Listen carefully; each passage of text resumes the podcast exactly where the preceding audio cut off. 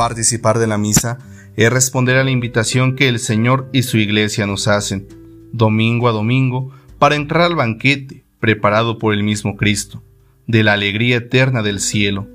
Nosotros, con nuestra actitud, aceptamos o declinamos esa invitación. Por eso, para poder celebrar de manera digna la Eucaristía, hemos de revestirnos de la gracia de Dios, que es el traje de fiesta, porque sólo así somos llevados a la casa del Señor, donde se goza de la gloria del cielo. En este domingo la palabra de Dios nos propone la realidad del reino de los cielos.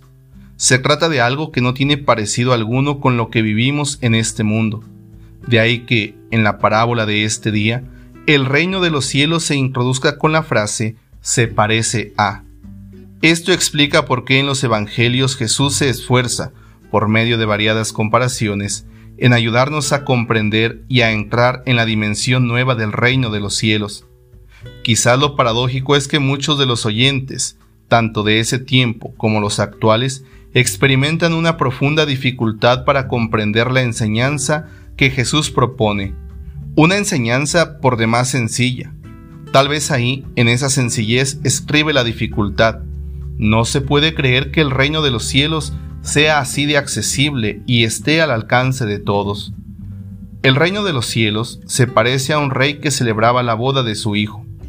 El reino se da en un ambiente festivo, de alegría y gozo, un ambiente por demás liberador. Como toda fiesta hay en ella un banquete. Se trata no de un festín cualquiera, sino de uno en el que se reconoce a Dios como Salvador. Estamos, queridos hermanos, ante un mensaje de esperanza. El reino de los cielos inaugura una nueva historia, una que está en manos de Dios y que por lo mismo ha de concluir de manera positiva cuando todos los pueblos reconozcan a Dios como su Salvador. Después de haber preparado el banquete de bodas, el rey manda por los primeros invitados. Su invitación es rechazada, e incluso algunos maltratan y matan a los enviados. Ante esto, el rey manda acabar con aquellos asesinos. Pero el banquete y la fiesta no se pueden detener, y es preciso contar con invitados. Así que ahora los invitados serán aquellos que se encuentren en los cruces de los caminos. Los invitados serán quienes respondan con generosidad y libertad.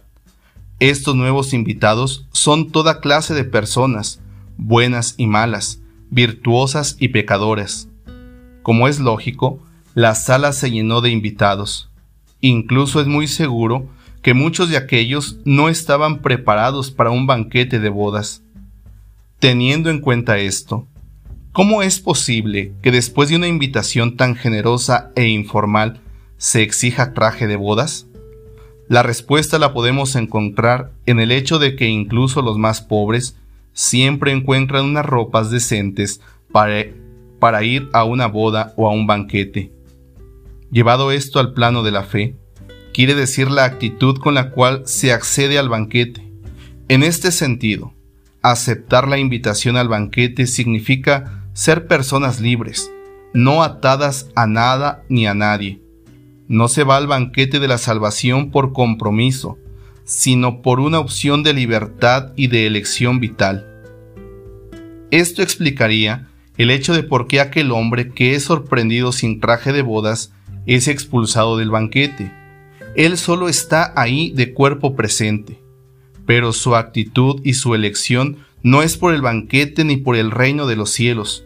No hay en él libertad para la gracia de Dios.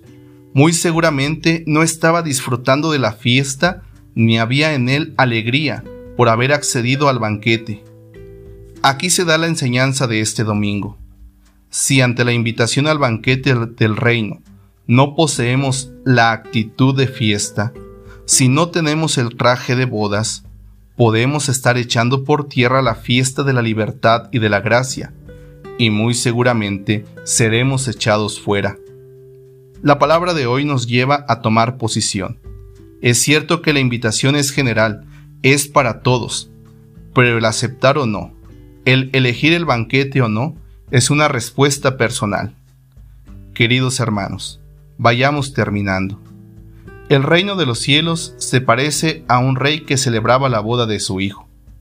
Esa boda que culminará en el cielo, empieza aquí en la tierra, en la Eucaristía, que también es un banquete y al que siempre somos invitados. Todos, incluidos los malos, somos invitados al cielo y desde luego a la misa. Para entrar al cielo y a misa se precisa un traje. Este traje nos los regala el mismo Dios. Solo hace falta aceptarlo. ¿Dónde encontrar el traje de bodas apto para la fiesta eucarística y del cielo? Sencillo, en el confesionario. Ahí Dios nos vestirá de gala. Todo está dado para la fiesta y el banquete, pero ni se va a misa esposado o a fuerzas, ni se entra al cielo a empujones. Todo es en libertad y en elección de apertura a la gracia de Dios. Hermanos, la invitación está hecha. Ahora cada uno decide si va o no a la boda. ¿Qué elegirás tú? Muchos deciden no ir. ¿Qué harás por ellos? Pidamos, hermanos, la intervención de nuestra Madre María, que ella nos dé un corazón generoso para responder y aceptar la invitación que su Hijo nos hace para entrar al reino de los cielos, así sea.